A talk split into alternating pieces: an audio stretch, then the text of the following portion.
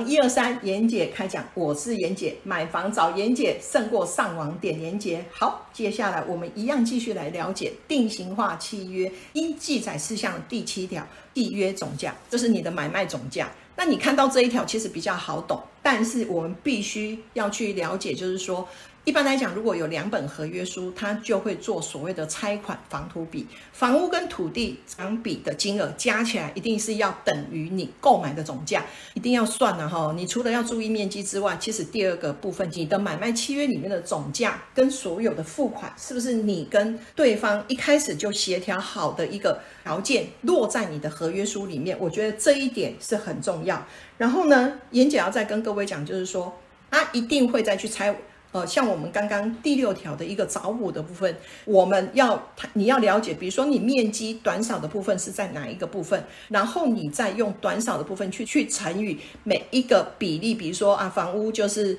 百分之七十啊，然后附属建筑是二十啊，然后我们的公司才百分之十，要了解你少余的面积是在哪里。如果是少在主建物，严姐会觉得说，如果主建物少个一两趴，其实是不多，但是。会有一点点些微的影响，那这个时候你就要去看整个室内的部分是不是跟你呃原先的一个平面图是不是有相符，如果没有相符，你可能就要提出你的异议。在总价的部分，演讲要跟各位讲，就是说你除了总价部分。它也许有含车位，也许没有含车位。它车位应该是独立出来做一个车位总价多少。所以你在加总的部分，除了房屋土地，你必须还要加上车位，来看你的买卖总价是不是跟当初你买的预售屋或者是你买的成屋详细的去核对这样子的一个数字。关于契约总价这个部分，其实最主要是。你把呃房屋跟土地还有车位的部分，你必须要把它加总起来